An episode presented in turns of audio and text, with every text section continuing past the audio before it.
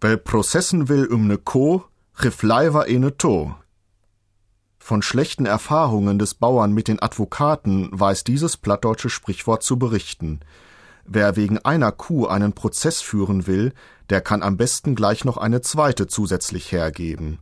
Denn das Prozessieren ist eine teure Angelegenheit. Daran verdienen in der Regel nur die Anwälte und hinzu kommen noch die auch nicht gerade geringen Gerichtskosten.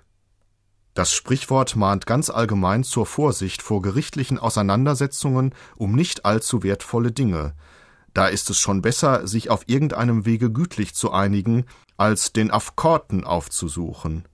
Allzu schnell kann die Angelegenheit kostspieliger werden als der Gegenstand, um den es geht, denn wer processen will um ne Co, rifleiver ene To.